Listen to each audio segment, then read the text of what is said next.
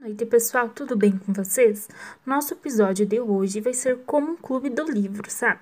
Trazendo a obra de Beccaria, dos delitos e das penas. E para falar um pouquinho sobre esses temas abordados na obra e também discutir um pouco sobre a ética deles, temos as convidadas do curso de Direito da Uniarp. Elas são a Eduarda, a Isabel Lade e Thaís. Em relação à tortura, Beccaria aponta que essa forma de castigo só funciona em casos que não se tenha certeza da autoria do crime, como se uma maneira de encontrar o culpado fosse torturando aquele que aparenta ser suspeito.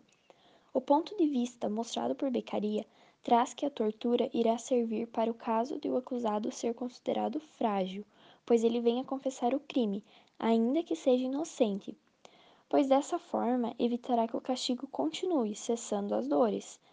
Assim como se ele for culpado, porém não tiver a sensibilidade à dor, aguente o castigo vindo a ser inocentado. E essa ideia pode ser explicada pelo trecho em que diz: Na tortura, os inocentes têm tudo a perder e os culpados têm tudo a ganhar. A delação premiada é uma prerrogativa legal que atenua a punição do chamado réu colaborador ou seja, um participante do delito que, por sua vez, colabora com a justiça fornecendo informações importantes do delito e identificação dos coautores. Uh, Beccaria ele faz duras críticas em relação à, à delação. Diz ele: de uma parte, as leis castigam a traição e outra a autorizam.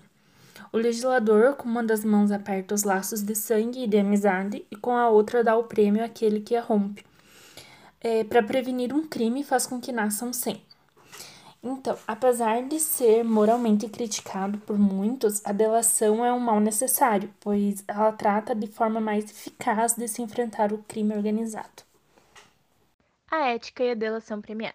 A delação premiada encontra-se prevista em vários instrumentos normativos brasileiros, e é e será muito utilizada, dada a sua utilidade e o medo sobre a crescente criminalidade e os benefícios que ela traz.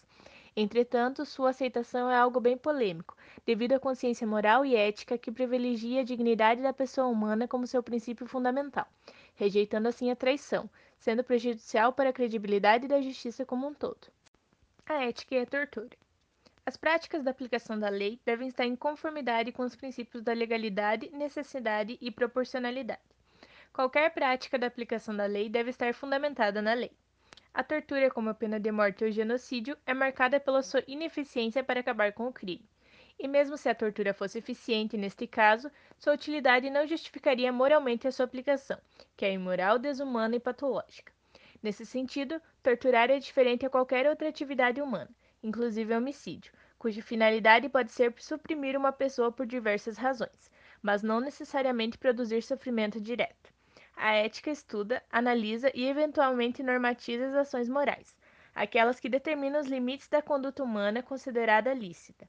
Mesmo em sociedades bastante avançadas, a ética ainda está ligada a condicionamentos sociais não explicados, ou a mandamentos religiosos ou imposições jurídicas.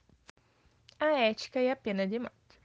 A força da ideia da pena de morte está relacionada com a cultura do medo e da violência, uma busca pela segurança que contrapõe o conceito da justiça, uma polêmica entre os homens justos e os homens maus, e muitas vezes jogos de interesse.